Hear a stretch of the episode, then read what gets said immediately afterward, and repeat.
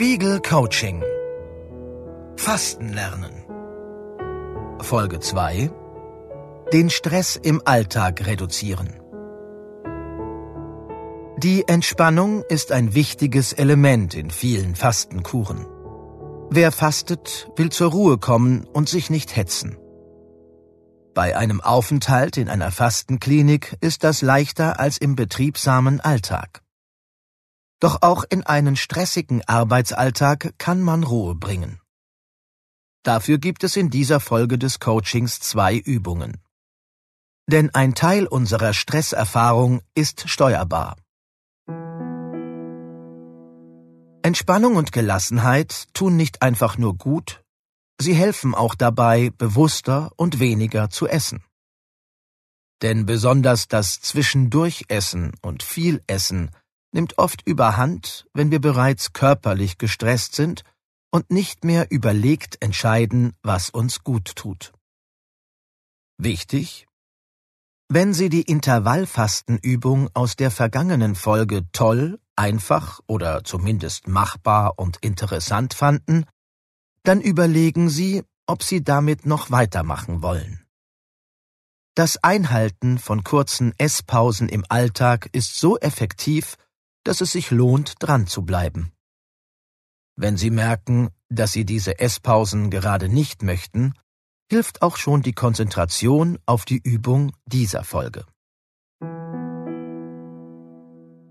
Diese Übung richtet sich an Vielarbeiter, die neben dem Job auch noch mit Kindererziehung, Haushalt oder ähnlichem eingespannt sind und somit einen chronisch erhöhten Stresshormonspiegel haben. Um sich ein bisschen mehr Ruhe zu gönnen, legen Sie sich in den nächsten Tagen ein kleines Hektikfastenintervall in Ihre Arbeits- und Aktionszeiten. Versuchen Sie von Ihrem üblichen Arbeitspensum etwa fünf bis zehn Prozent abzuzweigen und diese Zeit mit Ruhe oder Hobbys zu füllen.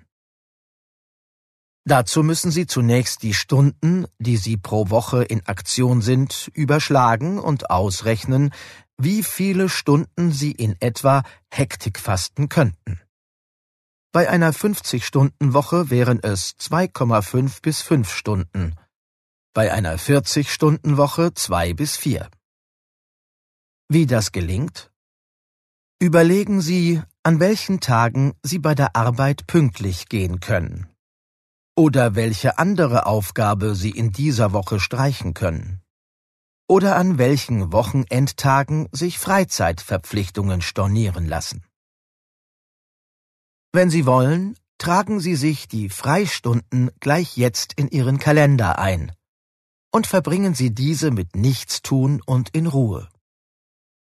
Machen Sie es sich mit einem Buch auf dem Sofa gemütlich. Unternehmen Sie einen Spaziergang. Gehen Sie ins Café.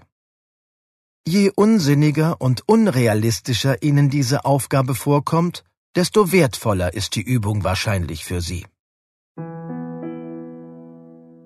Atempausen im Alltag Um im Job ein paar Mal am Tag für wenige Minuten abzuschalten, fehlt es uns normalerweise nicht an Zeit. Der Grund dafür, dass wir es trotzdem nicht tun, ist einfach. Wir vergessen es. Und wir glauben, dass so kurze Entspannungsphasen letztlich nicht helfen.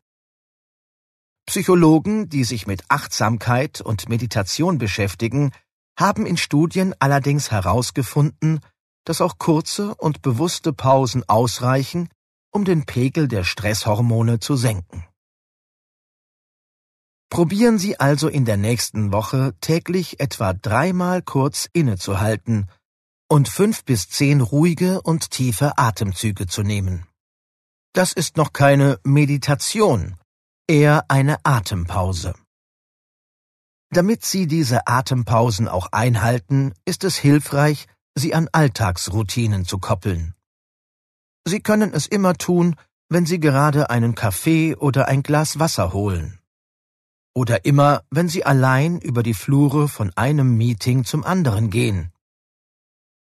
Oder Sie wählen ein typisches Geräusch wie das Läuten einer Kirchenglocke oder der Pausengong einer Schule in der Umgebung und machen die Atempause immer, wenn Sie dieses Geräusch gehört haben.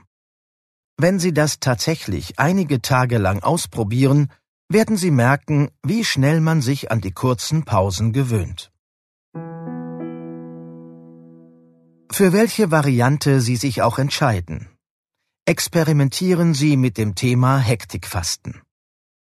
Wenn Sie in der Rückschau merken, dass Ihnen die Atemübungen oder auch die zusätzlichen Ruhestunden gut geholfen haben oder sogar ein bisschen Spaß machen, könnte es sich lohnen, sich weiter mit dem Thema Stressabbau zu beschäftigen. Trinken Sie gern Cola? Und muss es morgens weißer Toast zum Frühstück sein? Was Jesus von Nazareth mit Softdrinks und Weißmehl zu tun hat, erfahren Sie in der nächsten Folge des Coachings.